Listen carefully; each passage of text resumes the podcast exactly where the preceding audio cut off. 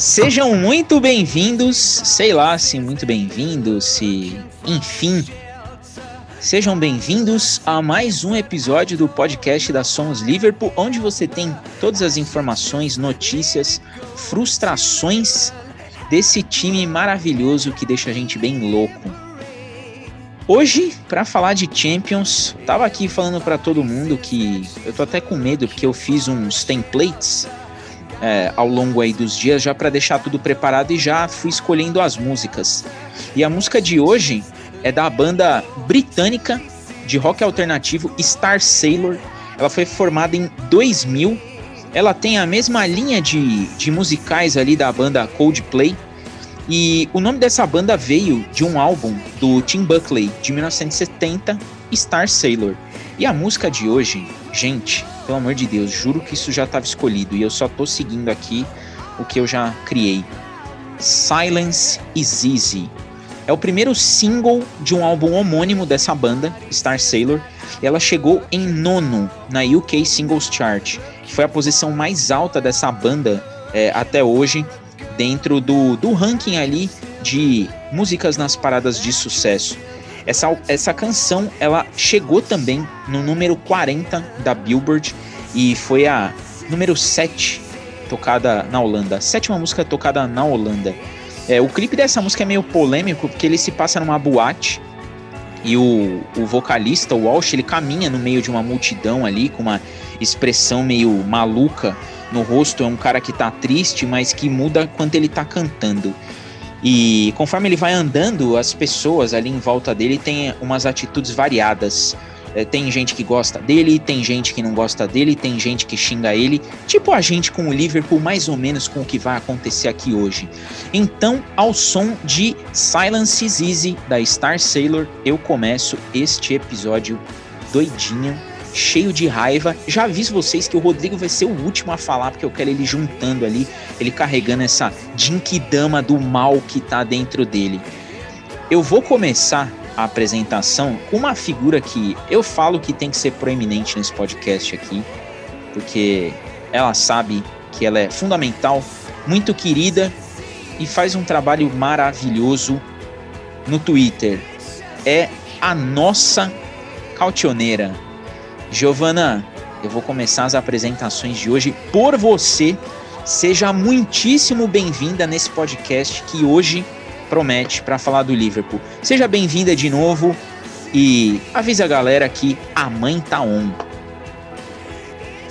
Gente, saudade de aparecer por aqui, falar sobre Liverpool com vocês. Fazendo não dava minhas caras por aqui coincidentemente eu apareci em dia de derrota. Eu que me julgo tão sortuda, eu que digo que só leitinho, porque quando eu vejo o jogo o Liverpool geralmente ganha, mas dessa vez não foi o caso. Tenho bastante ódio para destilar por aqui hoje. Hoje, hoje vai ser uma coisa de louco. E agora aquela ponte aérea, né, que eu tava no sul, peguei aquela ponte aérea aí de 2 horas e 17 minutos e pousei ali no Galeão. Pierce, vou começar com você. Seja muito bem-vindo de novo. Saudades. Faz algumas horas aí que a gente não, não grava. Você, sua vez. Fala Diegão, fala Giovana, Lucas, Rodrigo, todo mundo que tá ouvindo. É... Podcast pós-derrota. Não vou dizer que estava desacostumado porque não deu nem tempo. Mas é um jogo para lá de estranho, acho que o jogo mais decepcionante da temporada, talvez, pela expectativa que criou. E, e um jogo em que eu, eu poucas vezes eu, eu, eu dou palpite certo. Sou péssimo de acertar palpite. E aí a primeira coisa que eu vi quando saiu a escalação foi perguntar, e eu vi que a Giovana botou também, por que a porcaria do Keita no time titular? E eu não queria ter acertado, cara. Ia ser tão mais legal se eu tivesse errado, que ele tá fizesse um, duas assistências, um gol e saísse de lá, mas enfim. Não rolou e vamos para esse episódio aí em que o Rodrigo já tá coçando a cabeça ali, passando a mão, ele tá vermelho de raiva pra destilar ódio nesse podcast hoje. Agora com ele, que hoje ao final do episódio vai ter um recadinho para essa dupla de jornalistas que abrilhanta o nosso podcast. Lucas, seja muito bem-vindo de novo. É, bastante coisa aí pra gente falar. Seja bem-vindo, Lucas. Fala, Diegão. Todo mundo que tá gravando, Giovana, o Daniel, o, o Rodrigo. É complicado, né? Complicado, um baque. Foi o maior baque do. Acho que da temporada inteira do Liverpool. E eu acho que é, é, é, é, o. É o ponto de partida que a gente pode já pensar em, em querer questionar N coisas. Ficar irritado com N coisas. Então, assim, é um episódio é, relativamente triste, né? E também bastante nervoso. Eu só queria ressaltar aqui, cara, já vou passar a bola, você vai passar a bola para ele. Só queria ressaltar aqui que, cara, eu nunca mais, eu nunca mais apoio o Rodrigo em nenhuma zicada ou, ou, ou, previsão. Eu só vou apoiar o Daniel, cara, porque olha, depois daquilo, meu Deus do céu. É, foi tenso. E eu participei ainda dessa zicada, enfim. Chegou sua vez, Rodrigo. Você que tá vermelho de ódio. É. Meu Deus. Seja bem-vindo aí e a gente vai abordar muito o que foi essa escalação do nosso querido Clopão da Massa. Salve, salve, Diegão, salve, amigo de mesa, salve, um grande abraço aí a Giovana, o Dani, o Lucas, os nossos queridos ouvintes. Vamos lá, né? É, essa derrota aí, pique Mauro César Pereira, pífia, patética, um time totalmente apático, é, raiva foi pouco que eu senti ontem. Eu acho que, esse, porra, sinceramente, se equiparou com a frustração que eu tive daquele maldito 7 a 2 pro Aston Villa. Então, assim, foi pesado demais acompanhar o jogo. Eu acho que não, não foi nem pela derrota. Não foi nem pela derrota em si, que eu acho que era um jogo que poderia acontecer. Foi a forma que nós jogamos, principalmente os primeiros 45 minutos. O time estava totalmente devagar, apático, andando em campo é, o Klopp errou, errou feio, ele tentou corrigir a, a merda dele, se queimou, que ele substitui um cara com 40 minutos, quase não esperou nenhum intervalo, então assim, é, foi um show de horrores. O primeiro tempo, então, foi um show de horrores. É, nada na minha cabeça explica a tentativa de iniciativa do Klopp com Keita e o Hinaldo no meio de campo. Sinceramente, não faz sentido nenhum. Principalmente depois da gente vir de um jogo que a gente elogiou muito o Klopp ter posto o Milner junto com o Fabinho para poder dar mais liberdade para o Thiago. E aí o time vence, joga bem, vence o Arsenal. Nós falamos isso sobre o, no, no último episódio. E aí, por um jogo que a gente estava com um hype lá em cima, jogo de quartos de final de Champions League, vem com meio de campo totalmente modificado, com um cara que vive mais no departamento médico do que em condições de jogo, e acontece o que aconteceu. É tirando a parte da minha zicada mais, né, o Vinícius Júnior, pelo amor de Deus, né, ele nunca mais vai ter uma, uma, uma, uma atuação daquela ali numa Champions League, acho que... Só que foi o que eu até conversando. Foi muito mais mérito da, da nossa, das nossas falhas do que propriamente dita de, um, uma partida absurda do moleque. É óbvio que ele, eu, eu, defendi isso no último episódio, mesmo a gente entre brincadeiras e outros. É um jogador jovem, é um moleque rápido, que na velocidade não tem. Eu sabia que a gente ia sofrer com a, com a velocidade do Real Madrid, principalmente a dupla de zaga. Entendeu? É, é, são dois jovens inexperientes que estão tendo seus melhores momentos na carreira agora e vão enfrentar o Real Madrid umas quartas de final de Champions. Os caras fizeram três, quatro jogos juntos como dupla de zaga. Então, assim, e voltando àquela, àquela, àquilo que a gente já tinha falado em outros episódios, a nossa 19, 18, 19 formação de zaga até encaixar esses dois. Então, quer dizer, na temporada é, é complicado, foi complicado. Eu sabia que uma hora ou outra a gente ia acabar tomando um gol, né? Porque um contra-golpe e tal, assim, a gente também é um moleque muito rápido, etc. Ia, ia acabar acontecendo. Eu esperava que fosse do Benzema, porque eu acho que é o cara mais agudo e mais perigoso, mas acabou sendo do, do, do Vinícius Júnior. Acontece. Ok, só que eu acho que a forma com que o time atuou, as falhas, principalmente, porra, aquela, aquele segundo gol do próprio Vinícius Júnior, no chute do, ridículo que o Alisson acaba aceitando, sério, foi, foi patético demais, cara. Foi patético, patético demais isso. É, é, eu tô inconformado ainda. Eu vou xingar bastante o Klopp ainda aqui nesse episódio. Eu vou pegar esse contraponto aí e vou jogar agora pro Daniel antes de girar em todo mundo.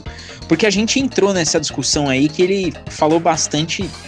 Eu falo que esse podcast aqui é diferente. O Daniel ele foi atrás da, da imagem e tudo mais para ver esse segundo gol aí que viralizou, todo mundo colocando lá a culpa no, no Ainaldo por conta do, do gol do Vinícius Júnior. E aí eu vou até contextualizar para poder sintetizar aí o Daniel entrar e dar a opinião dele. Uma escalação completamente diferente, Daniel, daquilo que a gente elogiou contra o Arsenal, não deu para entender nem a, o Jota titular, nem o Keita titular e um meio-campo sem o Thiago. Como que. Por que, que você acha que o Klopp teve essa ideia maluca de mudar o time é, num confronto contra o Real Madrid? Você acha que ele olhou e falou: bom, a zaga do Real Madrid tá remendada, dá para eu fazer uma graça aí e no segundo tempo dar uma turbinada? Foi isso ou alguma questão física ali dos jogadores, jogador cansado e tudo mais? Por que, que você acha que baixou o professor Pardal no Klopp? Então, acho que a intenção do Klopp ficou clara quando a gente viu a escalação, que era dar mais intensidade pro time para tentar competir com o Real Madrid de um outro jeito, já que você tem um meio campo com Kroos e Modric, não vai ser na cadenciando o jogo que você vai ganhar o meio de campo. O Liverpool era meio impossível você conseguir isso, independente do Thiago, que é um outro cara bastante técnico, tá em campo ou não. É, e ele tentou entrar com intensidade. A grande questão talvez seja que o Hinaldo não vem sendo intenso na temporada, é, não vem sendo mais um cara tão intenso quanto já foi, não sei se por conta da idade ou, ou pela fase do time, tá desmotivado, enfim. É, e o Keita, ele nunca foi intenso nesse nível do Liverpool, de, de ser um dos melhores caras para fazer a pressão e tudo mais. No Leipzig, ele, no Leipzig ele podia ser. No Liverpool ele nunca foi. Basta a gente lembrar daquela campanha do vice da Premier League, né, 18-19, um dos lances do, do gol do West Ham um dos empates que o Liverpool teve, é num lance de bola parada que o Keita tira um cochilo ali e o, o jogador do West Ham que faz o gol sai livre. Teve alguns jogos já em que ele entrou desatento e tudo mais, acho que até por não estar tá tendo sequência é difícil o cara ter ritmo. E aí o Klopp falou que, ah, é, pelos treinos eu não podia se figurar mais o Keita, pelo jeito que ele vinha treinando. Tudo bem, não podia ter dado a chance pro cara contra o Arsenal no fim de semana? contra o Aston Villa na próxima, você vai dar a chance no jogo mais importante da temporada, porque o cara tá treinando bem. Assim, é... a questão do Milner, eu acho que pelo Milner ter jogado os 90 minutos contra o Arsenal, já não era o planejamento do Klopp botar ele no, em campo.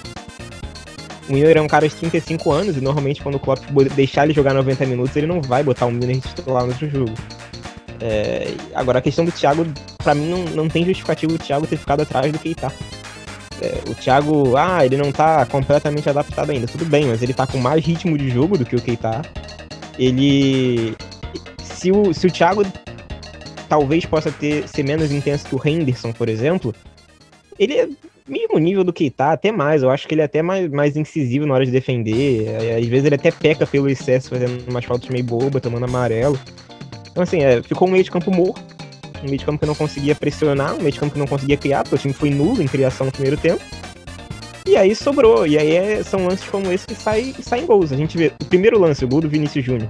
Além de, um, de, uma capacidade absurda de lançamento do Kroos e o Vinícius Júnior ter conseguido passar fácil do, do Net é, eu não vou culpar o Net. O Net Phillips é um cara de 1,90m e tanto que todo mundo sabe que é lento tá jogando contra um cara que é 40 vezes mais habilidoso que o Netflix, que é o Vinícius Júnior.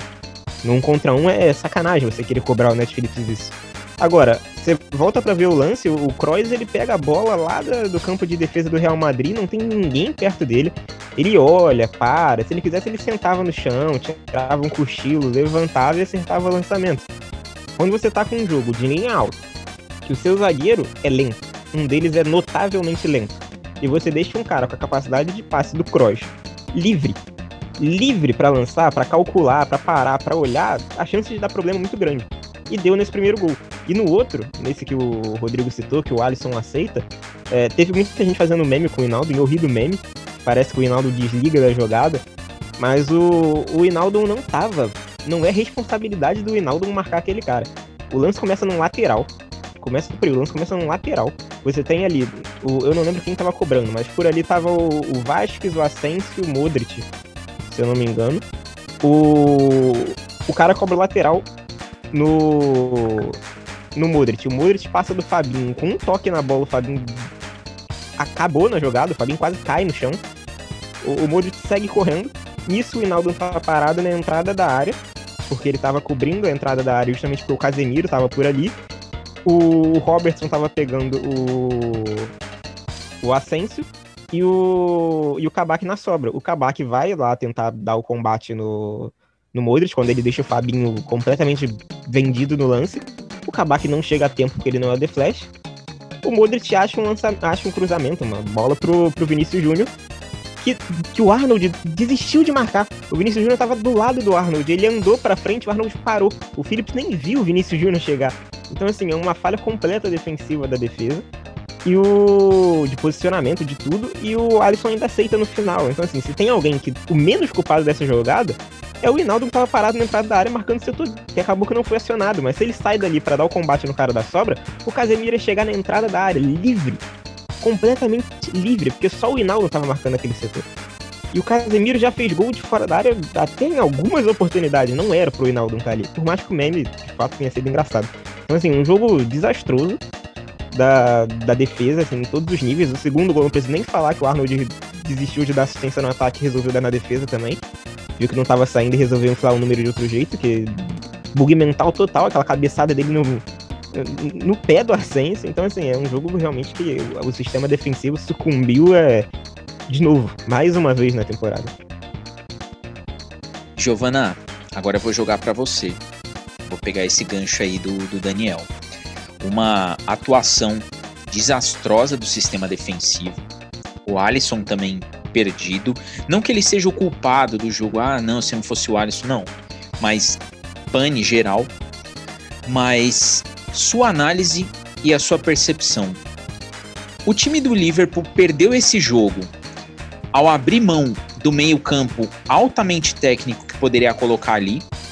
E aí cabe até a discussão, pô, mas olha o meio-campo do Real Madrid, Casemiro, Modric e, e Tony Cross também, para mim é o melhor meio-campo do mundo indiscutivelmente. O nível técnico desse meio é muito alto. Mas aonde que que você acha que a coisa foi pro vinagre?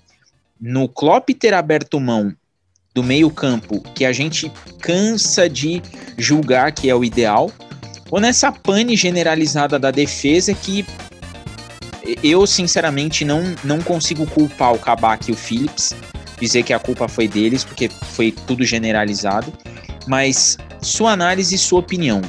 A defesa que foi completamente despreparada e desligada total, ou meio-campo que não não era condizente com o nível da partida e com a importância do jogo do Liverpool? Olha, tem, tem tanta coisa que aconteceu que eu acho que é até é difícil a gente listar um só culpado. Começou com postura, acho que o Liverpool foi com, com muita moral, digamos assim, mas talvez não no bom sentido após golear o Arsenal no final de semana, uma grande partida, né? Conseguiu é, extrair o melhor de meio de campo, de ataque, enfim, de, de, todos os setores ali no final de semana contra o Arsenal. E veio com essa, esse ar de superioridade, pensando, não, o Real Madrid vai sem o Varane, vai sem Sérgio Ramos, zaga titular, né? Era a chance ideal pro Liverpool. Mas começa errado aí, né? Subestimar um pouco o adversário, né? tanto torcida, talvez na própria escalação, não, não tem como a gente adivinhar o que o Klopp estava pensando, mas né, tinha a questão ali do, do Keita titular, né? O Daniel tinha comentado ali comigo no Twitter, muita gente falou que é porque queria intensidade, porque o Keita era mais físico do que o Thiago. Eu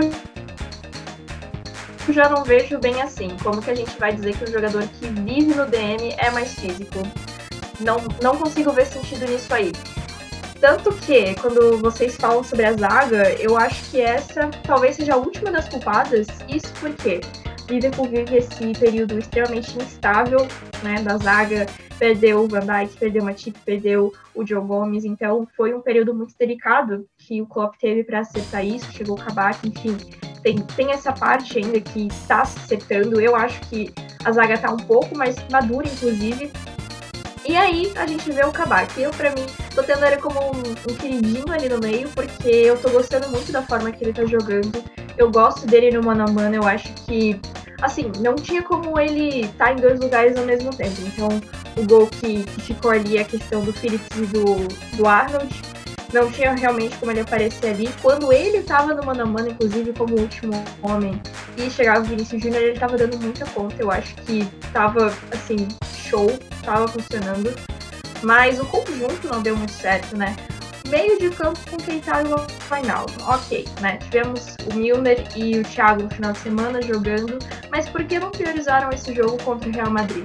Sabendo que a chance de jogar a Champions League de fato na próxima temporada é por esse caminho mais difícil que é vencendo a Champions, né? Situação cada vez mais complicada na Premier League. Então tem que achar o foco, né? Não deixando a Premier League de lado, porque a Champions é mata-mata, é um pouco mais difícil, tem, tem toda a questão de imprevisibilidade. Assim, os times de mata-mata mudam bastante. Aí você pega o Liverpool que aposta duas fichas no jogo contra o Arsenal e simplesmente apagou, né? A gente não viu metade daquele Liverpool que jogou no final de semana contra o Arsenal jogando contra o Real Madrid. Então faltou postura, faltou talvez um pouquinho mais de humildade, escalação, né? Acho que assim, eu não consigo mais nem olhar o que tá usando a camisa do Liverpool, sinceramente. Lucas, depois desse desabafo, esse episódio vai ser um dos melhores. É, agora eu vou jogar para você aí. É, é, essa questão que a, que a Giovana levantou, que a gente também vinha falando, pô, não é possível e tudo mais.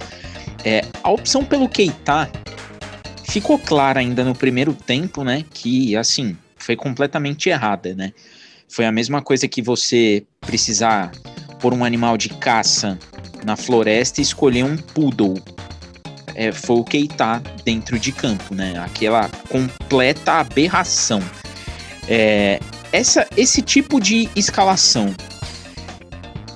O Klopp, logo no primeiro tempo, ele já percebeu ali, começou a querer arrumar. É, até que ponto essa escalação prejudicou o confronto em si, as duas partidas, e o principal, há chances para o Liverpool nesse confronto de volta, pensando que alguns jogadores devem ser escalados de maneira correta? Ou você acha que deu, já foi, acabou? Cara, assim, é. Nunca, você nunca pode perder a esperança. Já começa por aí. Sim, tem chance. Sim, o Liverpool pode se classificar. Sim, o Liverpool tem capacidade para se classificar. Isso já é fato. É... Cara, assim, o que o Klopp assim foi querer fazer o que eu, eu tento, assim, olhar pelo lado do Klopp, assim, claro que sempre a gente vai esbarrar no ah, só ele que tá vendo dia a dia, só ele que sabe das coisas que tá acontecendo no CT, nos treinamentos e tudo mais. Então ele já tem uma bagagem. Aí ele já foi, é, ele é campeão de Champions, ele é campeão de Premier League, então a gente não pode questionar. Será que a gente não pode questionar?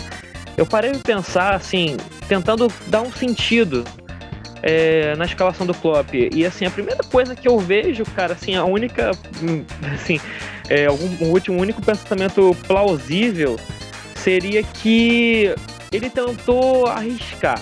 O que eu quero dizer com isso é tentar ir para um lado que o Zidane, vamos supor, o Zidane montou a equipe do Real Madrid para enfrentar o Liverpool.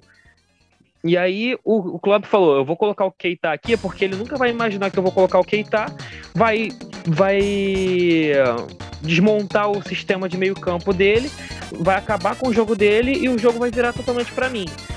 Só que isso é uma faca de dois gumes. Isso uma hora pode acabar dando errado. E deu muito errado. É, sobre o jogo, o que pode afetar, cara, é que o elenco do Liverpool, querendo ou não, existem jogadores muito jovens. Matt Phillips é um deles. Kabak, querendo ou não, é um deles. O Arnold, mesmo sendo uma realidade, é um deles. Então isso pode afetar muito o psicológico dos jogadores para a próxima, próxima partida. O que o Klopp vai ter que trabalhar muito bem agora, e esquece jogo contra o Aston Villa. É, porque, até porque o, o jogo contra o Aston Villa, querendo ou não, se tornou opcional. Para mim, na minha concepção, é, se tornou opcional. É... O que ele vai ter que trabalhar é o psicológico dos jogadores, porque se ele não conseguir trabalhar o psicológico dos jogadores, parar e, e refletir o que, que eu tenho que fazer de certo, o que, que eu não posso ou não posso inventar agora, porque é matar ou morrer, literalmente é o mata-mata. É, para eu poder passar do, do Real Madrid, que não é uma equipe fraca, não é uma equipe é, sem camisa. Ele simplesmente vai ter que fazer o simples, vai ter que fazer o correto. Esse é, o, esse é o momento que ele vai ter que parar e, olha, eu tenho que, eu tenho que ajeitar a casa. O que, que é a prioridade para mim? É a Premier League, que eu não tenho chance de ganhar o título? Ou é a, a Champions que eu ainda posso estar vivo e posso ganhar mais um título de Champions e tentar salvar a temporada? Rodrigo, agora eu vou jogar para você o seguinte questionamento. Vou fazer um mix aí do que todo mundo colocou para fazer essa pergunta.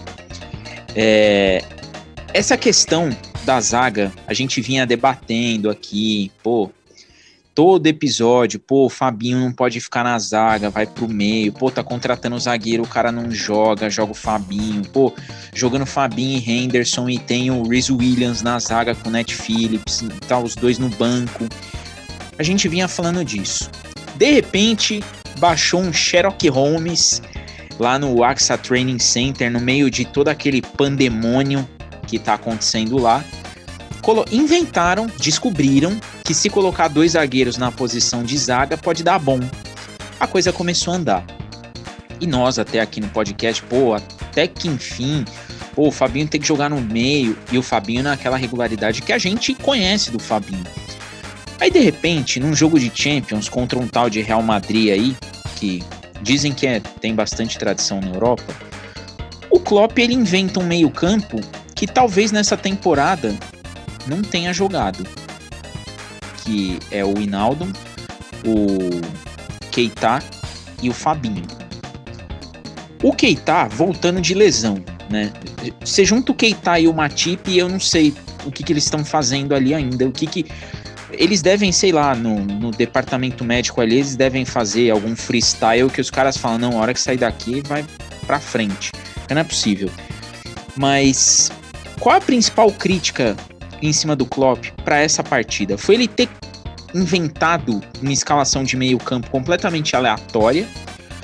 Ou foi essa questão da defesa não ter experiência e pegar um jogo aí grande né, contra um adversário desse tamanho? Cara, meu ver, o Klopp cansou de cismar, de inventar na porra da Premier League, aí quis inventar agora no jogo de quarto final do Champions com o Real Madrid, entendeu? Falou, bom, já inventei bastante, tendo dois zagueiros, como você falou, mesmo que fossem jovens, etc. Então eu ficava botando a porra de um volante na zaga. Agora eu vou inventar o Keita para ser titular de um jogo de quartas de final de Champions com o Real Madrid, com o Hinaldo de capitão. Cara, o Hinaldo de capitão não existe. O cara tem final de contrato, ele tá para ir embora. Isso não entra na minha cabeça em nenhum clube no mundo que o cara que tá indo para ir embora, o cara é capitão do time. Cara, não existe isso. Cara, isso para mim é uma afronta total a qualquer tradição de, de time de futebol no mundo, cara. O cara tá em um lenga-lenga fudido para renovar, já não joga bem há tempos, não tem sido titular Aí, porra, vamos pegar o Real Madrid ali com o meio de campo que é simplesmente o Kroos, o Modric e o Casemiro, que acho que jogam junto pelo, há pelo menos uns 5, 6 anos. Tem uma qualidade absurda. Praticamente vamos falar assim: olha só, Zidane, o meio de campo é seu. E aí você pode ganhar um jogo. Que eu sou um filho da puta fudido, só falando assim. Porra, cara, isso, na moral, não existe. O próprio inventou não existe. Não, não tem. Ah, desculpa, eu discordo de 99% do que o Lucas falou aí com relação a que tem que olhar o lado do Klopp. Não, não dá para entender o lado do Klopp nesse momento. Não dá.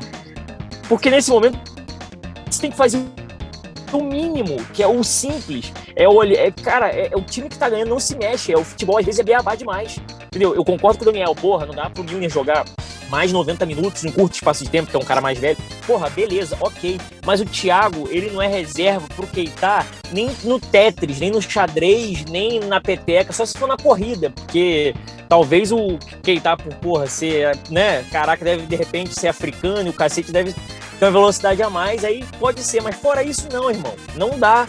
Não dá, não tem condições essa porra, não tem. Então, assim, é, é, foi um erro to total escrasso do, do, do Klopp. O Klopp errou. Eu botei até no, no Twitter lá, puto, no Twitter não, no, no Instagram, puto, eu falei, cara, eu, time totalmente apático e o Klopp também. O, o erro foi muito do Klopp. Ele que escalou mal o time pra caceta. Aí a gente, pô, vai bater nesse ponto aí que até a Giovana citou, o Lucas também, pô, beleza, a zaga é jovem, etc. Ok, eu já, a gente já imaginava que poderia sofrer gols. Não seria um absurdo isso. Só que, porra, aí quando você espera o mínimo, que é ter um time condizente para uma partida desse tamanho, você já começa errando. Você, que é o líder da equipe, que é o técnico, que é o manager, que é o cara que treina, que vê ali, que. Sabe?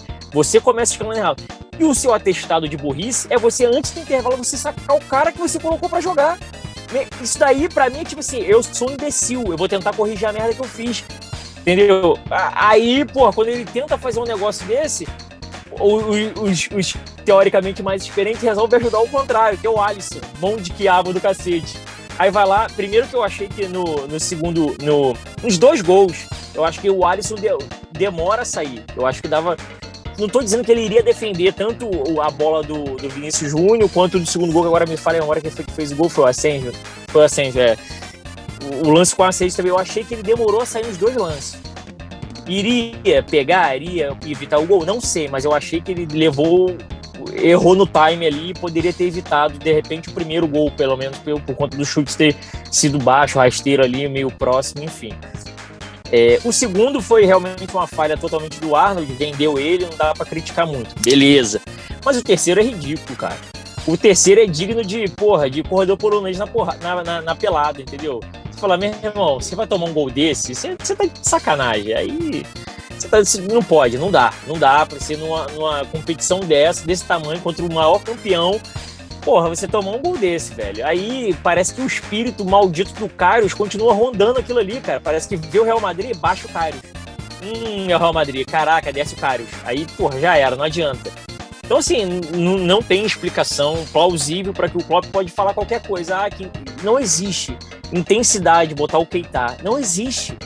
Não, a gente não tem hoje uma meio de campo ideal que a gente já falou aqui 800 vezes. Não tem. Henderson, Thiago Fabinho. Não tem. Então, beleza. Ah, pô, não dá para ser o Milner, que foi muito bem no último jogo. Ah, porque, pô, putz, caraca, o cara tá mais coroa, pode quebrar o cara, etc. Beleza. Mas era Fabinho, Thiago e mais alguém o Kurt Jones, de repente, de um, um, um, moleque que fez N partidas boas, carregando o time num momento horrível, do nada sumiu. Virou décima primeira opção de banco de reserva. Então, assim, não dá para entender esse tipo de coisa, cara. Não dá para entender. Então, assim, não seria um jogo para de repente você enfiar o moleque ali para tentar. Até porque é um moleque que segura, controla bem o jogo, tem um, um, um bom passe. Talvez seria o jogo para começar com o Curtis Jones. Não sei, é, é só uma conjectura. Não tô dizendo que deveria ser. Só que assim, cara, Keita não existe. O Hinaldo também não. Até que fosse Thiago, Fabinho e Hinaldo. E aí, visto que o Hinaldo tava mal, tirava ele. Porque, sinceramente, eu já nem escalei, eu já falei em outros episódios, eu não escalaria mais o Hinaldo para jogar é opção de banco porque não tem outros meio-campistas à disposição com, né?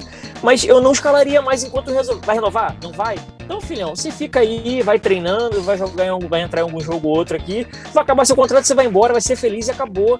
Mas não dá pra você estar com um cara que tá pra ir embora, que tá no lenga-lenga já, sei lá, o Pierce aí pode me, pode é, nos informar melhor, sei lá, deve ter uns cinco meses que tá nesse lenga-lenga de, de renovação, vai, não vai, vai, até mais, ó. Então, assim, e, e, você continuou contando com um cara que praticamente já deixou assim, ó, chefe, não quero ficar, irmão. Entendeu? Eu vou meter o pé e me deixa ser feliz.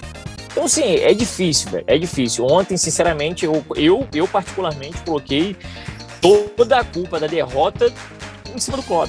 Ah, o time foi mal, alguns jogadores erraram muito. Ok, ok, concordo. Só que o começo de jogo, o time apático daquela forma, tem muito a ver com a intensidade que ele tentou imaginar e não surtiu efeito.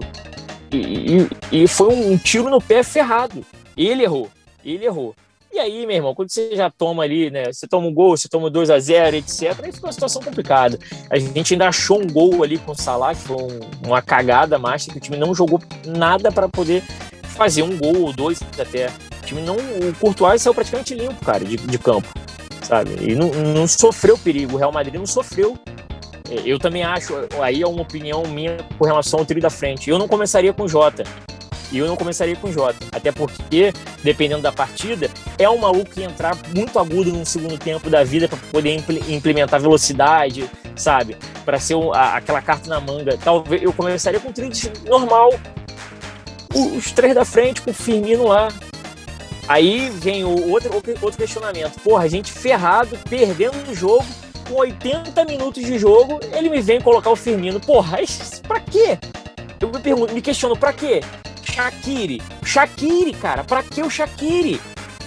Eu, eu, fiquei me questionando, pô, o Shaqiri vai vender doce dentro do campo, vai dar bala pro maluco? Aí eu vim trazer um, um Gatorade, a garrafinha, ou a garrafinha 2. Porra, cara, não faz sentido isso, não tem, não, sério, ontem não teve sentido algum no que o Klopp fez, cara, não teve sentido algum. Porra, eu tô possesso, na moral. Não, eu, eu vou até complementar essa análise excelente aí é, primeiro ponto, a escalação do meio-campo ela deveria preservar a manutenção dos jogadores que estavam bem, exatamente pelo fato da zaga ser inexperiente em jogos, em jogos deste tamanho. Então, assim, como é que você vai com a zaga? Ah, não, três clean sheets, tudo mais, tal, ok. Mas você vai expor os caras ao perigo a troco de quê? Ali eu achei que foi gratuito. Ali eu achei que o Klopp, ele, assim, colocou o Keita. É, não sei porquê. Concordo muito com a ideia do Kurt Jones. Eu até falei isso. Pô, cadê o Jones? Porque se o Jones, que tava jogando, quando precisou do Jones, ele vinha bem, regularidade aqui em cima. Por que, que ele sumiu? Não é possível que ele tá pior do que um cara que vive no departamento médico. Eu já parto desse princípio. Então, assim, o Jones, para mim, ele tinha que ter jogado se a opção do Klopp era assim, ah, vou mudar o meio-campo. Tá, então você põe é o Fabinho, o Jones e você escolhe o terceiro aí. Aí ele colocou o Hinaldo. A gente entra nessa seara de que o Hinaldo ele não quer mais ficar. Também não vejo o sentido dele ser o capitão. Acho que ele escreveu a história dele no Liverpool espetacular. Ninguém vai apagar o que ele fez. Ninguém. Ele vai sair com os títulos dele, com o nome dele, com o status dele, inclusive na seleção holandesa. Só que assim, não dá para entrar em campo com um cara que daqui a pouco vai sair. E você ter no banco um, um jovem que é considerado promessa e que quando entrou, entrou bem, e é preterido por um cara que tá no departamento médico toda hora. Então esse, esse é o primeiro ponto da, da maluquice daquele meio campo. Você escalou o meio campo errado e você expôs a zaga de maneira absurda. Aí a gente entra no Jota. Eu até falei isso daí, acho que o Daniel vai se lembrar. E sobre o Jota, não deu para entender a titularidade dele. Ele é um cara que entra ao longo das partidas como sendo o cara que faz a variação tática que o Klopp quer. E ele entrou como titular. Ele não tinha um meia passador para entregar essa bola para ele não tinha mesmo, porque o Thiago não estava jogando. Então, assim, ele entrou para fazer número e sumiu porque ele não conseguiu fazer nada. É, o Klopp trouxe para Enfield um perigo desnecessário. Trouxe assim, é, ele arriscou tudo, ele apostou muito alto e ele não tinha carta nenhuma na mão. Aí eu tô com o Rodrigo na questão da entrada do Shaqiri. O Shaqiri ele entrou para quê? Não fazia o menor sentido. Fica aquela coisa agora, é uma, uma partida que na volta tem aí esse meio de esse meio de datas contra o Aston Villa, que vira um jogo que aí eu discordo do, do Lucas e vou dizer o porquê, não é um jogo opcional, não é um jogo opcional mesmo, é um jogo que o Liverpool tem que ganhar, precisa ganhar, porque a Champions, ela tá a perigo. Ela tá a perigo. Talvez se o time tivesse entrado é, com uma escalação 97,82% do que foi contra o Arsenal, e o time tivesse ali empatado o jogo contra o Real Madrid, aí talvez essa partida contra o Aston Villa fosse opcional. Porque o Real Madrid também teria que sair para o jogo. Aí o Real Madrid teria que sair para o jogo. Ia ser aquele terreno maravilhoso, aquele tipo de jogo que o Klopp gosta. O problema é que agora o Real Madrid não precisa sair. O Real Madrid, ele, ele tá com o jogo na mão dele quem tem que correr agora é o Liverpool. E tem que correr em duas frentes. Não, então, só pra falar sobre a questão do, do Curtis Jones, que a, a, gente conversando no grupo do WhatsApp da Somos Liverpool antes, não no grupo do, do, podcast, no geral, eu até falei que, eu, que o meu meio de campo talvez seria com, com Jones e Thiago. Parando para pensar depois, pelo lado do Klopp, eu até entendi não chamar o Jones, porque é outro garoto. Então você já tem dois zagueiros que são jogando lado a lado, que não tem experiência nesse tipo de jogo. Você trazia o Jones, que era poderia ser mais um problema, ainda mais no meio de campo que o o meio de campo do Real Madrid é, se tem alguma coisa que ele é, além de bom, é experiente. Você tem Kroos, Modric e o Casemiro. Então, assim, todo mundo ali super experiente. É... Então, assim, eu entendo não, não trazer o Jones. Agora, o meu questionamento é que se o Klopp queria mudar alguma coisa, por que, que ele resolveu mudar com o Keita? Se ele muda, se ele entra com o Thiago Fabinho e o Firmino, botam, quem inventar, usa um 4-2-3-1 para tentar ter alguém para ligar o esse ataque que ficou meio perdido no primeiro tempo com o Jota, o Mané e o Salah, era uma coisa. Agora, não, ele, ele entra como meio de campo para pressionar com dois jogadores que não tem, não tem tido intensidade. Ele entra para jogar contra uma equipe que é mestre em conseguir sair jogando de pressão, porque é um time que tem muita qualidade para sair de trás. E ele entra com um trio de ataque que é o trio de ataque que a, que a gente jogou, deu certo contra a Atalanta. Sabe? Dá certo contra time nesse estilo, não contra o Real Madrid no, no Bernabeu, cara. É, é um estilo de jogo completamente diferente. Então, assim, eu até entendo ele entrar com o Jota, porque talvez se você faz, faz uma pesquisa com a torcida depois do jogo contra o Arsenal, fazer dois gols, 90% é falar pro Jota começar no lugar do Firmino. Agora, você come... É, agora é um combo, ele junta esse combo, ele pega, ele começa esse, esse, trio de ataque, que não é tão criativo, porque você tem três finalizadores, basicamente. Ele pega um meio de campo que era para ter intensidade sem ter a porcaria da intensidade, porque Keita e, e, e o Hinaldo não dá intensidade nenhuma. Então, assim, ele faz mudanças e o problema não é nem ele inventar, é que ele inventa mal, sabe? E isso é, é, surreal, mas só para pontuar que essa questão do Jones especificamente para esse jogo talvez tenha pesado a experiência do Hinaldo e sobre o Keita. Se a, já, o Klopp usou argumentos que ele estava bem no treino, isso para mim não cola.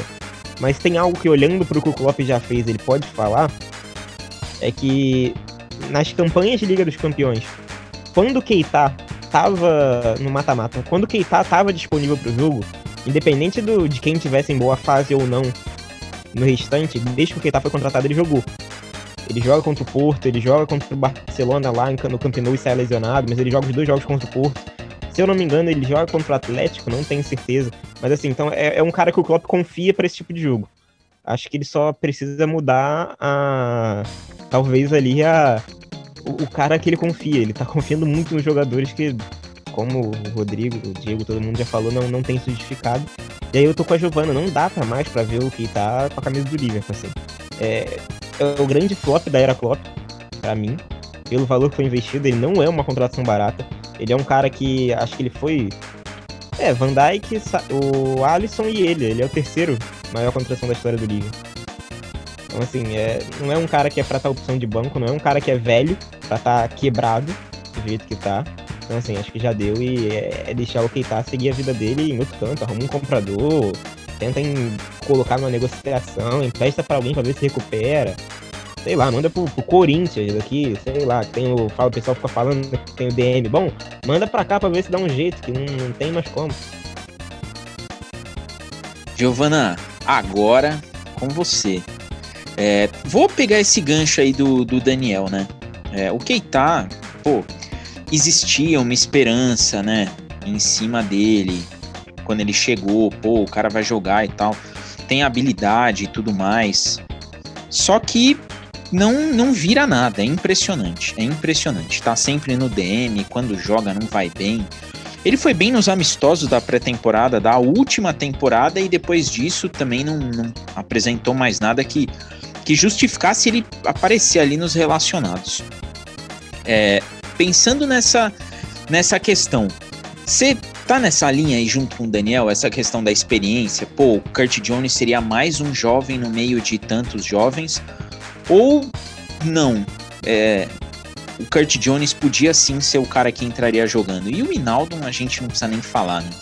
É, é outro que já tá querendo ir embora, deixa sair, vai pra Holanda, vai se divertir lá e, e o Liverpool se vire com meio campo.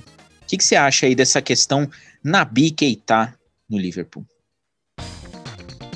Eu lembro quando ele chegou que tinha muita expectativa, muita, muita esperança em cima dele, o que ele poderia trazer para o meio de campo líder, podia trazer habilidade, podia trazer força e tudo mais. E com certeza as lesões atrapalharam demais, né? Como vocês falaram, é um jogador que vive no DM e assim, de time no DM a gente já tá muito bem, né? Tem quantos jogadores no DM do Liverpool hoje? Então, não, não dá para ficar contando. Apesar de que é, muita gente fala assim, né? Falamos aqui por aqui hoje sobre a questão de, se, de trazer um jogador jovem, que já tinha a questão de a zaga ser composta por dois jovens, e ainda trazer o Curtis Jones, que tá com 20 anos, tem a minha. Assim, é, é, eu sou muito fã de, de dar essas oportunidades, né? Não acho que seja é, ruim botar um jogador desses num jogo de Champions League, acho que compensa bastante. Até o, o Daniel falou sobre a partida de jogo contra a Atalanta, que, se eu não me engano, o Curtis foi até bem nessa partida, jogou bem. Tem um cartão amarelo, tava dando uma olhadinha por aqui. Foi um jogo em que o Liverpool se deu muito bem na partida em geral. O coletivo funcionou muito bem. Isso porque conseguiu, desde o primeiro minuto, é, atrapalhar a forma que o adversário estava jogando. Né? Apesar de que a gente já sabe, a Atalanta é uma zaga. O problema é o meio de campo, mas assim que você passa pelo meio de campo já é assim, meio caminho pro gol. E a gente viu isso num 5 a 0 que foi extremamente positivo pro Liverpool. Mas, né, não foi exatamente um parâmetro pra gente enxergar. Mas, dentro disso, apostar em jovens seria uma boa, até porque a gente já tá cansado dessa repetitividade de Keita, de Wijnaldum, Wijnaldum que nos últimos meses não quer nada com nada, né? A gente sente quando o jogador tá prestes a ir embora. A gente percebe que não é a mesma coisa, que, que não tem a mesma postura dentro de campo. E isso atrapalha. Atrapalha dentro do coletivo. Então, para esse segundo jogo contra o Real Madrid, dessa vez em Enfield, que a gente pensando, nossa, Enfield é diferente? Era diferente em outros tempos. Era diferente quando teve 4x0, era diferente quando o Liverpool realmente conseguia impor respeito dentro de casa.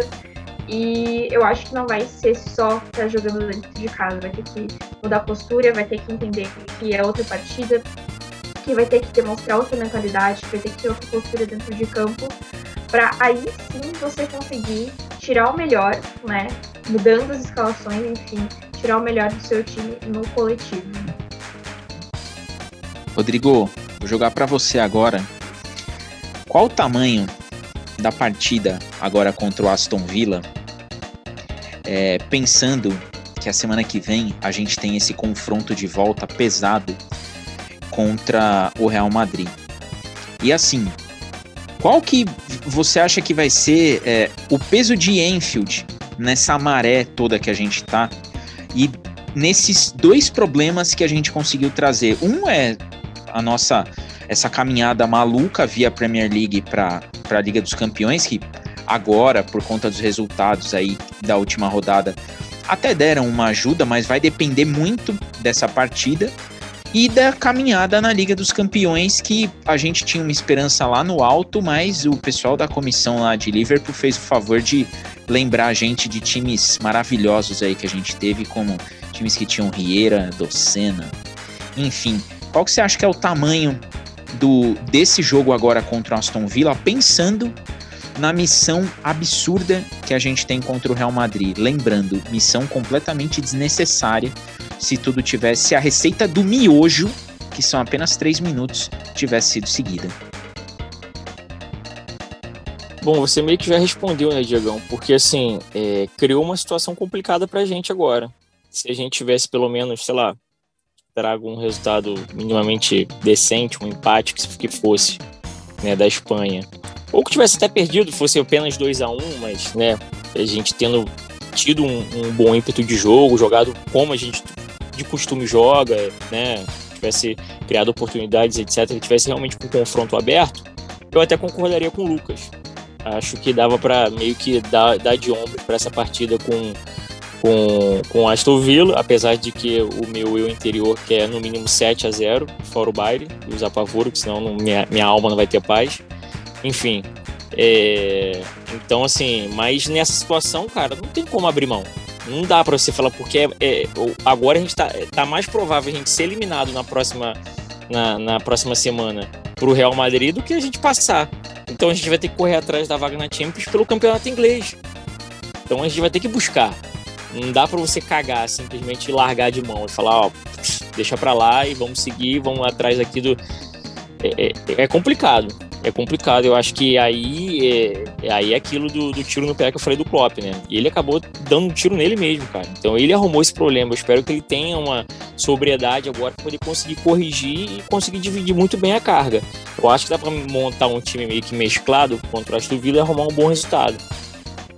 Né? Contanto que ele não invente Keita e o Hinaldo no meio de campo. Mas, né, fora isso, é, fora isso, eu acho que dá para seguir. E contra o Real Madrid, cara, colocar o que a gente tem de melhor. É voltar pro meio de campo aí, de repente, nesse jogo agora, já que o Milner descansou, se ele não for utilizado contra o Aston Villa, seria o ideal, de repente, o meio de campo que foi utilizado contra o Arsenal. Né? Fabinho, Milner e Thiago. E, e o trio de frente no padrão. Mané, Salah e, e Firmino. E por falar em Mané, o nosso querido Dani Boy já está alguns, alguns episódios já criticando realmente a queda absurda do Mané e ele está mal demais. É, ele está mal demais. Eu sei que o trio de ataque não teve muito, muita culpa de da bola não chegar nesse jogo, eles ficaram bem, bem abandonados lá na frente, foi, foi difícil para os três, mas o Mané tá, é notório que ele está numa, numa, numa, condição pior do que os outros, entendeu? Ele está mal, nosso querido Manézinho. Enfim. Então, cara, assim, a gente vai ter que jogar para vencer o Aston Villa.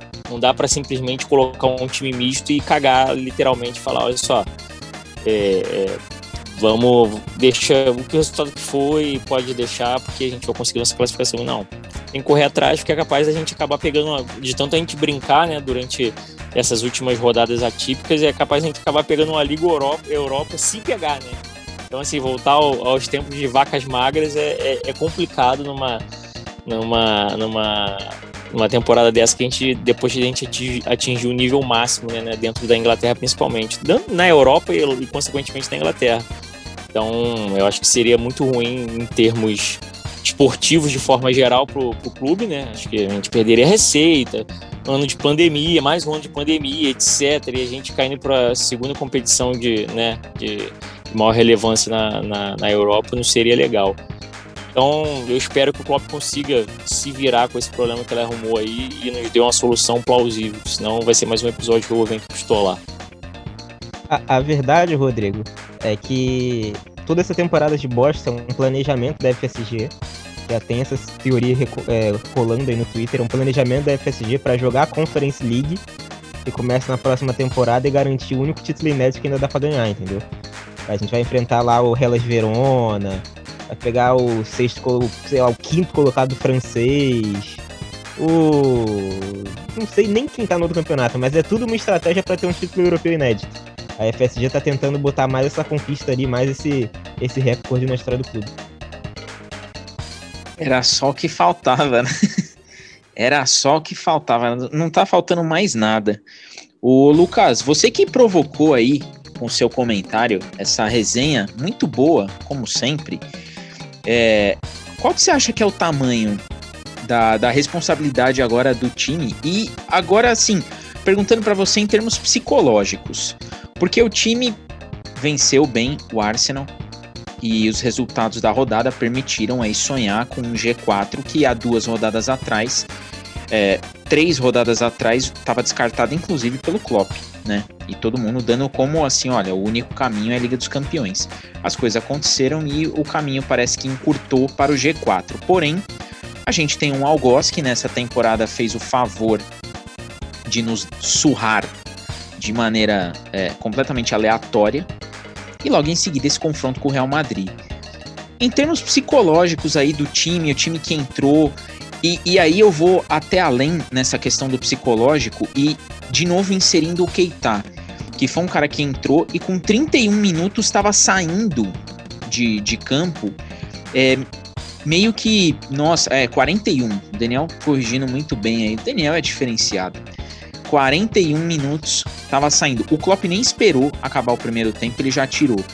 Como você acha que entra o psicológico da equipe para este jogo contra o Aston Villa e para o próximo jogo aí contra o Real Madrid? Pensando que assim, você quer continuar sonhando? São duas vitórias. É, vou, antes de, de, de, responder essa pergunta, eu vou só pontuar duas coisas. Primeiro, eu tô tentando fazer o advogado do diabo pro, pro, pro Klopp, não tá adiantando, entendeu? Tá difícil aqui mesmo. É uma, é uma missão quase impossível. Segundo, é, eu falei sobre um jogo ser opcional, eu, eu acredito que eu me tenha me expressado um pouquinho mal. É, não é um jogo assim que a gente vai é, cagar pra, pra partida mas eu digo que o, o foi o que o, o Rodrigo mesmo falou. Não precisa ir com o elenco principal, assim, total. É somente você colocar um, um, time misto, querer ganhar, claro, que assim, que ninguém quer perder uma partida, e ainda mais nessa, nesse, nesse ato né, que, que acabou tendo, né? Do jogo do Arsenal, que foi muito bom, para o jogo do, do Real, que foi muito ruim. E agora o que vai ser, né?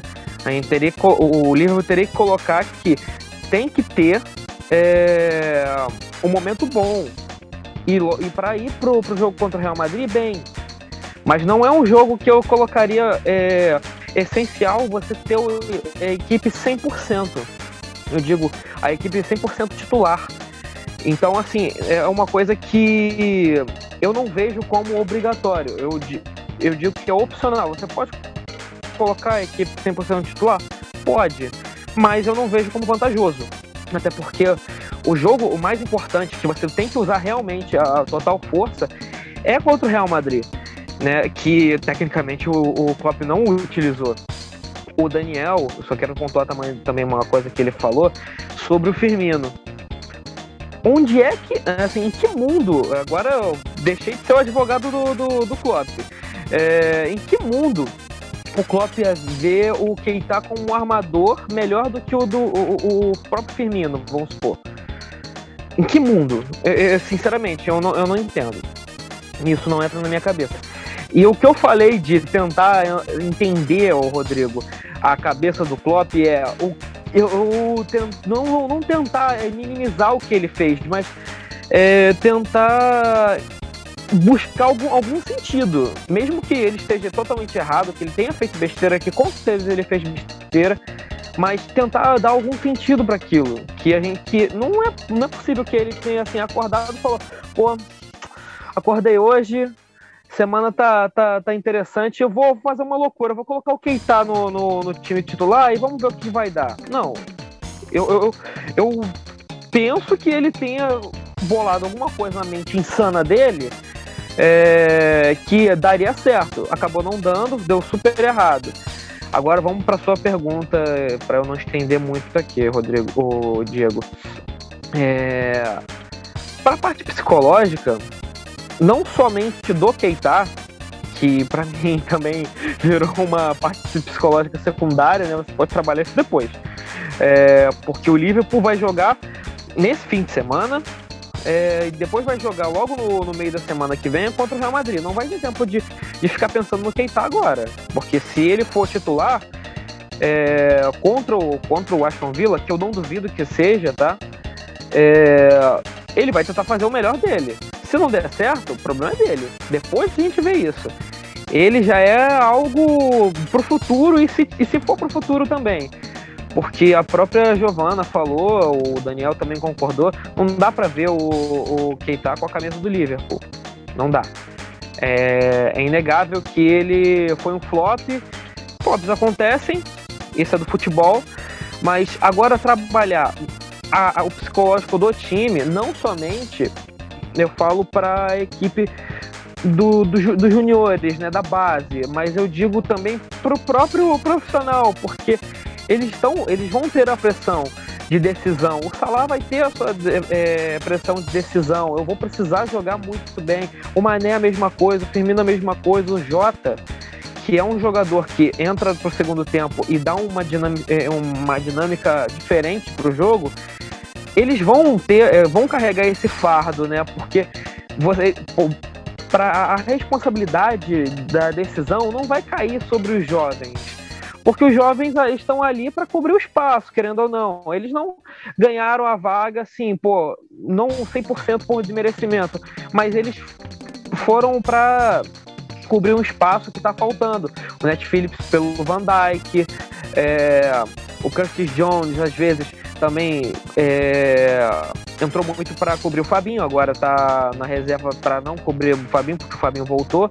Mas muitos jovens, eles estão entrando ali mais para cobrir o espaço. Não dizendo que eles não tenham méritos, eles têm muito mérito. E o Curtis Jones, para mim, é o que mais tem méritos nessa, nesse time do Liverpool. Desses jogadores que chegaram agora nessa temporada. Mas a, a, responsabilidade vai cair nesses jogadores mais, mais experientes, que tem o poder de decisão, já, já tem a maturidade e a experiência para decidir um jogo. Então, isso vai ter que ser trabalhado pelo Klopp durante a semana para que eles não tenham um. um a, a, é, a, como, como, eles começaram a jogar é, é, nessa, nesse jogo contra o Real? Eles foram apáticos. Eles não tiveram um, um, a empolgação do Liverpool do, da temporada passada, por exemplo. Você não via o Liverpool ali, você parecia que estava vendo outro time. Então, ele tem que, o Klopp tem que nessa semana, que vai ter ainda é, desses sete dias, né, até o jogo contra o Real, vai ter o jogo contra o Aston Villa, vai colocar um, uma parte do time para jogar. Por mim, né, eu faria isso, eu iria com um elenco misto. É, trabalhar o psicológico dos jovens, porque também eles também estão jogando, mas principalmente dois jogadores principais, porque os jogadores principais é, os que, é o que vão trazer a, a, a classificação para o Liverpool. Eu creio nisso. Não é algo que é impossível. É, é bastante possível, mas tem que começar desde agora. Não dá pra, como um amigo meu fala, né, sempre, não dá para derramar pelo leite chorado, né? É, agora, bola para frente, já acabou, já tomamos 3 a 1 não tem como mudar o passado, então agora é olhar para o futuro e tentar melhorar o que tiver que melhorar. Daniel, antes da gente começar as nossas votações, eu vou jogar essa para você. Premier League, time misto ou vai com tudo e abandona a Champions? O que você que que que acha que é viável aí? Então, eu tava até falando isso com um seguidor no Twitter hoje, eu não vou, não vou lembrar o nome dele, que hoje eu acabei interagindo bastante com o pessoal e não vou lembrar. Mas ele tava falando que entraria com o Milner contra o Real Madrid. Eu falei que eu nem sei se eu acho que o Milner podia ser uma boa, mas eu nem sei se talvez o Milner fosse a minha, minha maior necessidade. Real Madrid vai chegar no Enfield, a gente sabe que o Zidane é um técnico que adapta bem o, o estilo de jogo dele para várias situações. Se ele não é revolucionário como Guardiola, ele é, é muito bom em, em, saber administrar e utilizar esse elenco dele de, de uma maneira que seja muito favorável. Né? Um, o elenco que é bom do Real Madrid, no geral. E, e, e, é um elenco que, apesar de no jogo contra o Liverpool já mostrou isso, é um elenco que sabe ir muito bem no contra-ataque. Então eu imagino o Zidane tendo uma vantagem de 3 a 1 que ele conquistou no, no, Alfredo, no Alfredo Di Stefano, ele vai segurar um pouco mais e tentar machucar o Liverpool no contra-ataque. Ainda mais que ele já viu que, o, que a defesa do Liverpool não vai ser a das mais rápidas, com, com o Phillips e com o Kabak. Ele, a gente sabe do espaço que o Arnold e o Robertson deixam nas costas deles, porque é, é impossível ele estar tá em dois lugares ao mesmo tempo. Então, assim, se o Liverpool subir e o Arnold vai subir, o Arnold vai estar na, quase na linha de fundo e ele vai ter espaço nas costas dele, é impossível isso. Então, eu, eu iria, sinceramente, um jeito talvez de dar uma, uma amenizada nesse, nessa necessidade de a gente ter o tempo todo os dois laterais bem no ataque, eu iria de 4-2-3-1. Então eu deixaria o, Fabinho e o Thiago mais atrás. E entraria com o Firmino, Jota, Salah e Mané. Porque não tem outra opção, porque o Mané tá bem mal, mas enfim, não tem o que fazer. É, então, pensando nisso, eu entraria sim com o Milner no jogo contra o Aston Villa, acho que dá uma solução. Eu não diria um time misto, porque o time misto do Liverpool hoje tem muito problema. É, então, tem que ser um time titular ali, você poupa um jogador ou outro. Eu acho que o Milner pode entrar e não jogar na, de novo na, na quarta-feira, se ele fizer isso que eu tô falando, é, você pode colocar o Tsimikas na lateral esquerda. Sei lá, bota o Neco Williams na direita. Você pode arrumar alguma coisa, mas misto, misto não vai ficar. Vai ficar sempre um cara titular, porque você não tem o que poupar mais. Você vai botar quem na zaga? Vai botar o Riz Williams de novo? Sabe? Acho que depois do, do que aconteceu no meio de semana é você queimar o, um jogador todo, o Riz Williams também não vai mudar grande coisa. Então, é isso. Eu acho que a única diferença que eu faria é que o Milner eu colocaria contra o Aston Villa e, e não colocaria contra o Real Madrid por eu achar que o Real Madrid vai jogar a ida fosse. É, eu iria realmente com esse 4-2-3-1 para poder tentar ter um elo ali entre o ataque entre o ataque e o meio campo. É, você perguntou mais alguma coisa? Eu não entendi. Foi só isso, né? Se então... abrilhantou demais, meu não, Deus. Só uma coisa. Que o, o, Marcos, que divide o Twitter comigo, mandar um abraço pro Marcos, ele postou depois do jogo um negócio, sabe, vocês torcem pro Liverpool, porque não sei o que, já viramos uma coisa pior e tudo mais. Eu botei embaixo que um ADM tava muito mais confiante que o outro.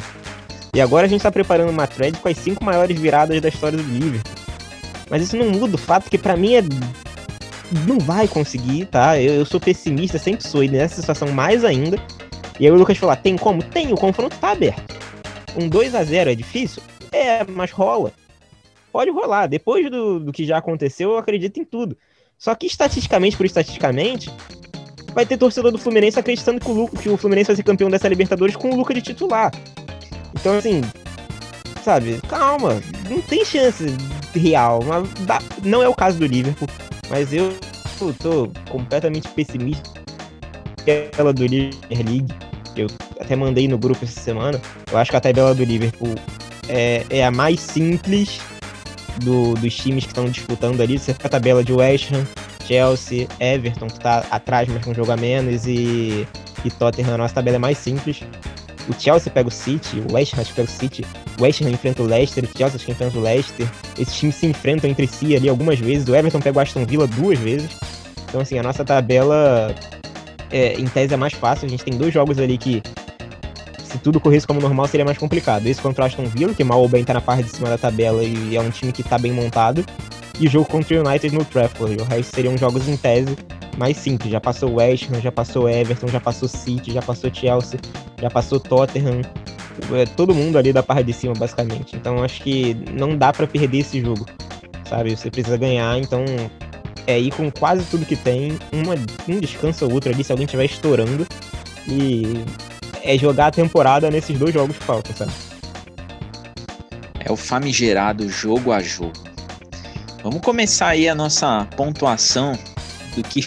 Meu Deus, hoje eh, a gente fica sempre naquelas. Nós estamos aqui na, na hora de votar jogador de botão jogador de latão, sempre as duas pontas. Ou é muito difícil um, é muito difícil o outro. Hoje, a coisa mais fácil que tem é o jogador de, de latão. Enfim, é, ladies first, porque este podcast valoriza a presença feminina. E eu vou começar com a nossa cautioneira. Cautioneira, jogador de botão, melhor jogador do Liverpool na partida, quem foi?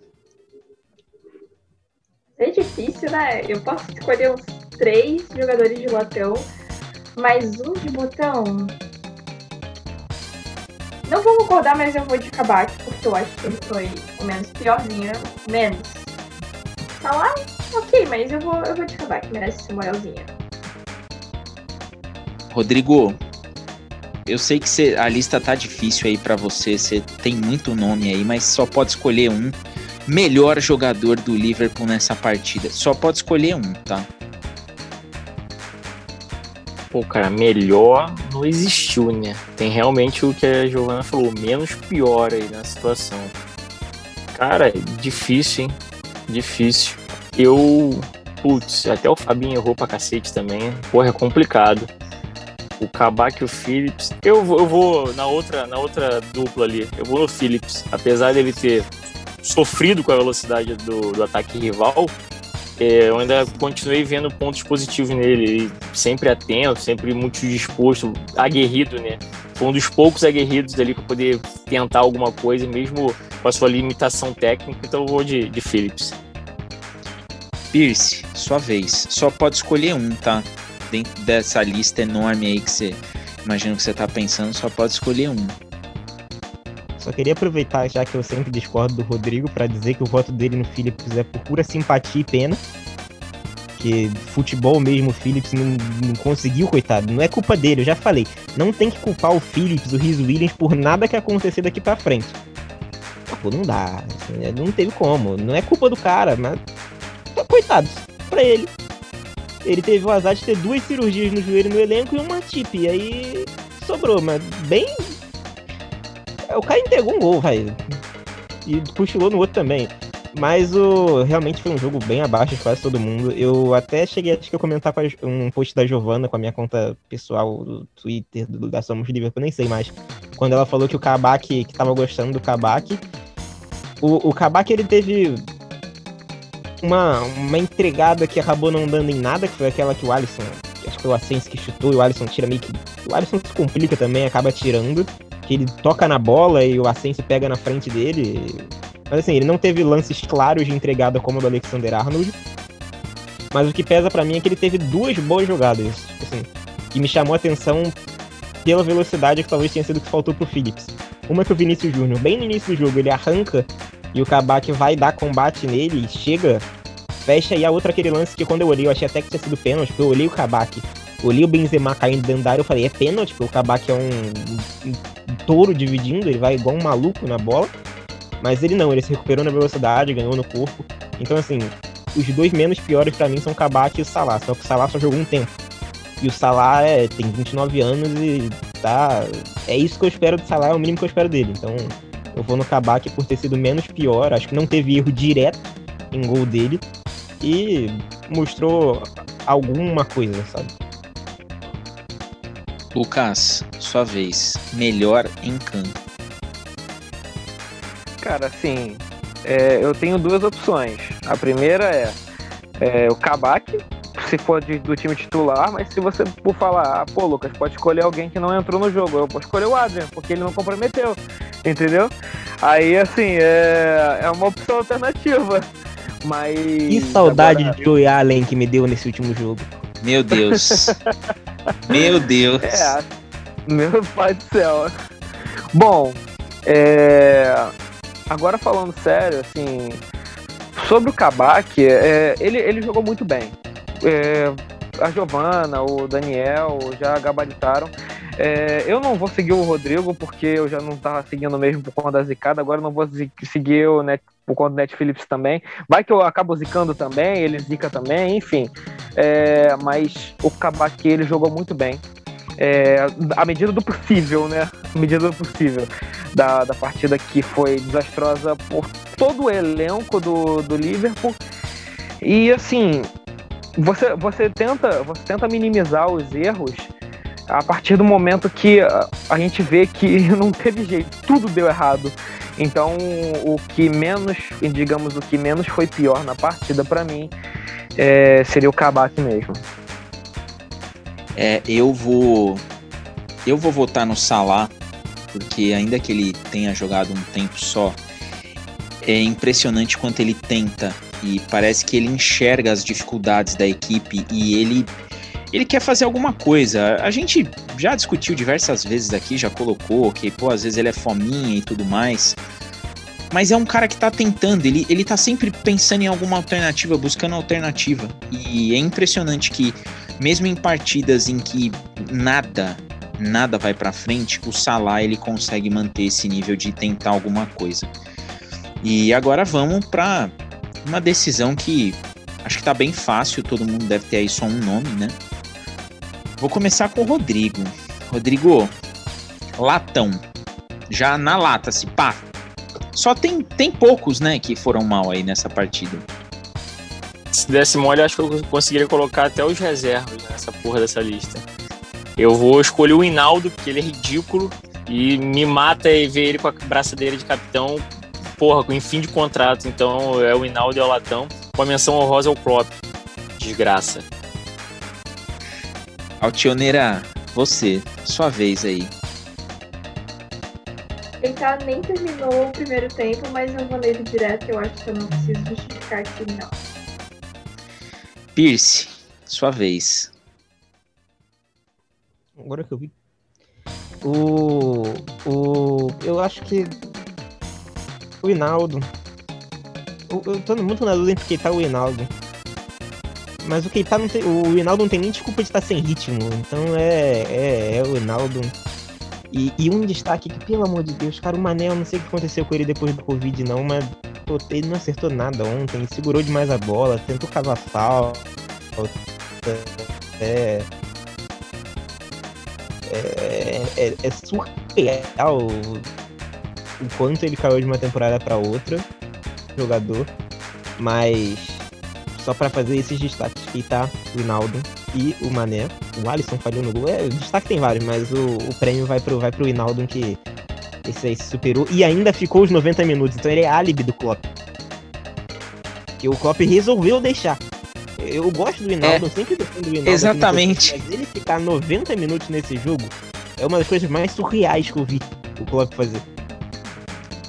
Lucas, sua vez. Decisão fácil aí, pior em campo. Cara, eu não vou seguir ninguém aqui. No máximo um pouquinho, né, o Rodrigo.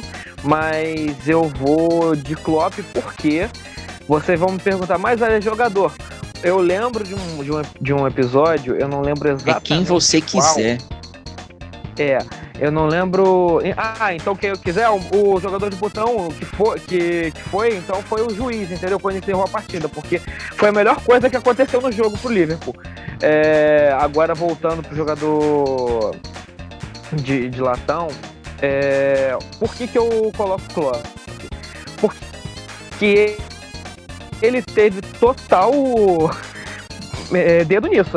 O Hinaldo de capitão, Keita no jogo, é, uma, uma, forma, um, um, estilo de jogo totalmente estranho. Ou seja, tudo que aconteceu com o Liverpool, claro que pode ter causado pelos jogadores, porque o Klopp não entra em campo, mas as ideias dele sim.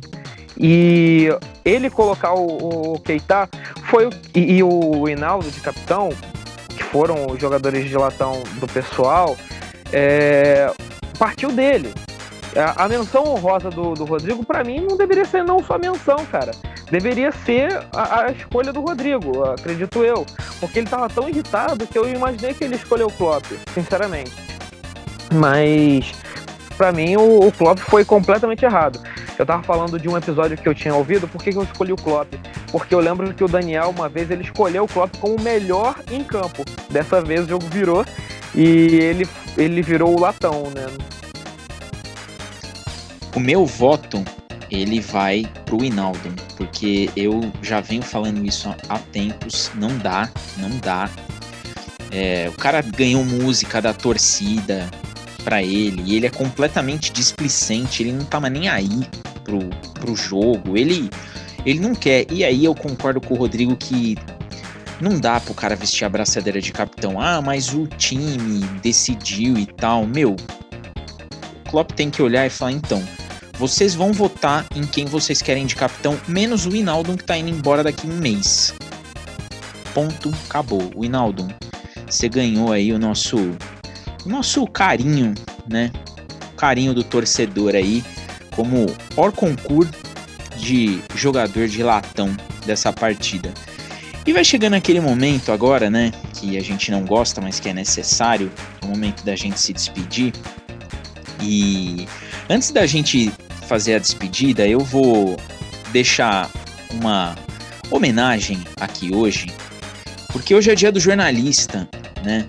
Hoje é dia do jornalista e, como sempre, quando tem alguma coisa relevante, eu gosto de deixar registrado aqui no podcast. E uma data como hoje, ela não pode passar despercebida por alguns motivos. Primeiro, que nós temos aqui no nosso casting, né, dois jornalistas, o Lucas e a nossa cautioneira Giovana. Ainda vou fazer uma menção especial à Juliane, que aparece de vez em quando aqui. Beijo, Juliane. Ótimas análises dela no Twitter é, sobre o futebol alemão. Então, como a gente está sempre lidando aí com, com jornalistas, está sempre conversando, o Lucas ele sabe que ele é um, é um filhote meu aí da vida, ele sabe disso, então não preciso ir muito além. Então eu não podia deixar de deixar registrado aqui no podcast, né? Manter a tradição de fazer uma pequena homenagem a esses jornalistas. E o outro motivo são os nossos ZMers, que passaram também por aqui. A gente teve Nilson César, o João Iso, Plácido Berce, que eu avisei ele que teria uma homenagem nesse episódio do podcast, o Rafael Reis, que está sempre batendo um papo comigo lá via Twitter e também no WhatsApp, assino a newsletter dele. Então, é, eu deixei aqui um, um pequeno texto para que vocês guardem no coração de vocês como uma homenagem de alguém que valoriza e muito a profissão do jornalista. Eu já falei que eu sou fã do Tintim, tenho alguns livros aqui dele, assisti muito o desenho do Tintim, então talvez se não fosse engenheiro seria jornalista. Os caminhos da vida acabaram me levando para outro lado, mas eu vou deixar aqui registrado Dia do Jornalista, 7 do 4, Dia do Jornalista. Dia daquele profissional que escolheu nos contar o que acontece, nos levar informação, sobretudo daquele profissional que nos levará às melhores histórias possíveis. São tantos nomes icônicos que é melhor não citar ninguém para não cometer nenhuma injustiça, mas vale citar um, um só, que talvez seja a essência e inspiração de muitos dos nossos heróis da informação. Para mim, todos vocês jornalistas são Tintim destemidos, ousados, imunes às intempéries do tempo, em busca das notícias e com a missão sagaz de nos levar informação. Os jornalistas estão aí. Os heróis da história que atravessam os tempos e de maneira cruel ninguém vê. Vocês já se deram conta de que 57,43% do que a gente tem em registro vem a partir dos nossos heróis invisíveis? Ao esquecer dessa classe, nos esquecemos de quem realmente perpetua a história dos nossos dias em tempos tão complicados, tempo de fake news e de brincadeiras absurdas com jornalistas em redes sociais, vocês seguem firmes. Telefones vazados, ameaças, nãos na cara dura e muita humilhação desnecessária. Mas vocês estão sempre ali. Vocês estão sempre apostos para a próxima história, vocês são os heróis que ninguém vê, os heróis que não são valorizados, os heróis que amam o que fazem. Talvez por isso vocês mereçam o título de heróis. Obrigado de coração por terem inspirações e por serem inspirações, por contarem histórias que inspiram e por se inspirarem nessas mesmas histórias. Obrigado por nunca desistirem e por saberem que de alguma maneira ao menos um coração a história de vocês vai tocar. E que ao menos uma vida aleatória vocês vão mudar. Uma história qualquer pode ser mudada por vocês. Obrigado por nunca deixarem a história de lado e por esfregar na nossa cara todos os erros do passado. Obrigado de verdade por nos lembrarem todo dia que informação é vital. Obrigado por não desistirem. Obrigado por insistirem. Obrigado por informarem. Esse dia é muito grande, mas muito grande, para apenas um obrigado. Feliz Dia do Jornalista. Esse é o recado simples que eu deixo para essa galera maluca que não desiste nunca e que está sempre aí trazendo informação, trazendo notícia, trazendo história e sendo julgado de maneira absurda e de maneira cruel por pessoas que muitas vezes mal sabem interpretar um texto. É com esse recadinho final que eu vou começar as despedidas deste episódio. E ladies first. Cautioneira, avisa a galera que você tá no próximo episódio com a gente, se Deus e você assim quiser. Meninos, foi uma honra gravar com vocês de novo. Fazia um tempo que eu não aparecia, sinto muita falta de aparecer nos DMs. Era algo muito divertido parar, conversar sobre jornalismo, conversar sobre futebol com vocês, com convidados, é sempre um prazer. Então, espero aparecer mais vezes. Dessa vez, dessa vez não, da próxima vez, talvez com vitória, espero assim. E é isso, galera. Muito obrigada. No dia do jornalista, os primeiros têm que serem eles, né? Lucas, chegou sua vez de avisar que você estará de volta e se despedir de quem te ouviu de maneira brilhante. Então, Diego, primeiro eu quero agradecer também pela homenagem que você passou pra gente, né? Pra mim, pra Giovana, que a gente é jornalista, a gente sabe como é, como é difícil a profissão, né? O dia a dia, né, do jornalista. E a gente valoriza muito isso, assim, quem valoriza a nossa, a nossa profissão, né? É sempre um prazer falar com todos vocês, com o Daniel, com você, Diego, com o Rodrigo, com a Giovana, que acho que, se eu me recordo bem, acho que é o primeiro episódio que eu gravo junto da Giovana, né? Que eu participo junto com ela. E é, é muito bom porque é, é uma resenha muito boa, é muito leve, é sempre muito divertido até, mesmo quando tem derrota, querendo ou não. É, e próximo episódio estamos aí de novo e com certeza com vitória, cara. E podem me cobrar. Na verdade, não me cobrem, não. Cobrem do Rodrigo, tá? Mas. É, é, e eu espero vocês no próximo episódio firmes e fortes, sempre. Pierce, sua vez de abrilhantar aí com o seu até logo. É isso, é agradecer a todo mundo que ouviu a gente até aqui. É, já falei e repito, não tô confiante para volta, mas eu não tava confiante contra o Barcelona, eu não tava confiante contra o Dortmund. Quando tomou 3 a 1 do Norwich, eu não acreditei, o jogo acabou 5 a 4. Então assim, eu nunca tô muito confiante, então levem isso pro coração. Quem acredita tem que acreditar que tá certo, errado sou eu. E aproveitar para registrar que com um homem, com Ragnar Klavan na nossa zaga, isso nunca teria acontecido. Boa noite para todo mundo. E agora ele, né? O nosso.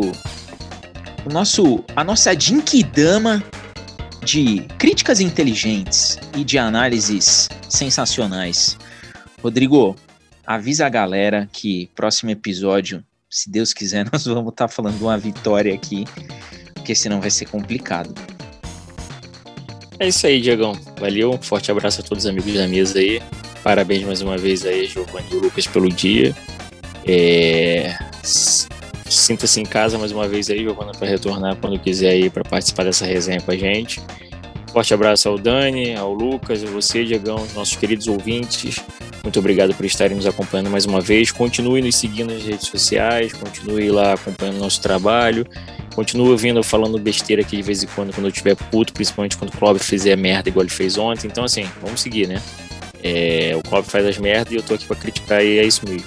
Vamos esperar, torcer. Eu sou continuo acreditando que dá para a gente conseguir uma classificação. É, é, só a gente jogar aquilo que a gente sabe jogar, cara, e não inventar. Se o Klopp não inventar, eu acho que a gente tem, tem chance, o jogo tá aberto. E vamos ver como é que vai ser esse jogo do final de semana aí contra o Aston Villa, o que, que o Klopp vai arrumar. Vamos lá. Então é isso daí. Até, uma, até a próxima e valeu, pessoal. Forte abraço todos.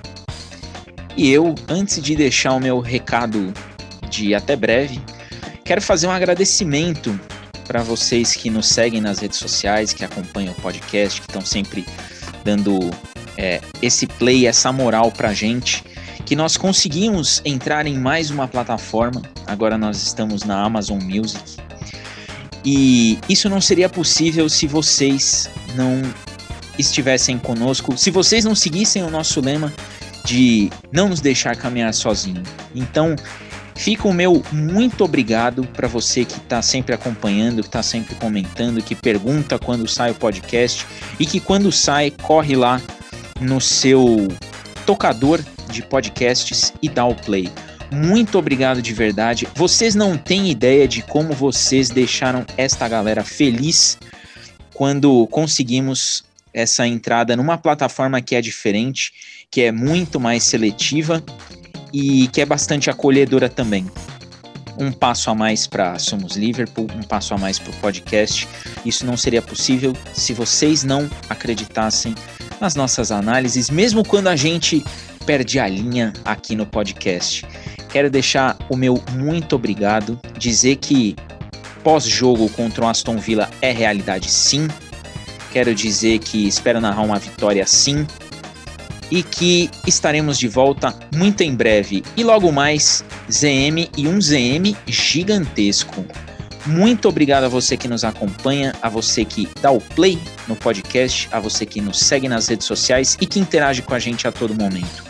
Beijo no coração de todos e fui!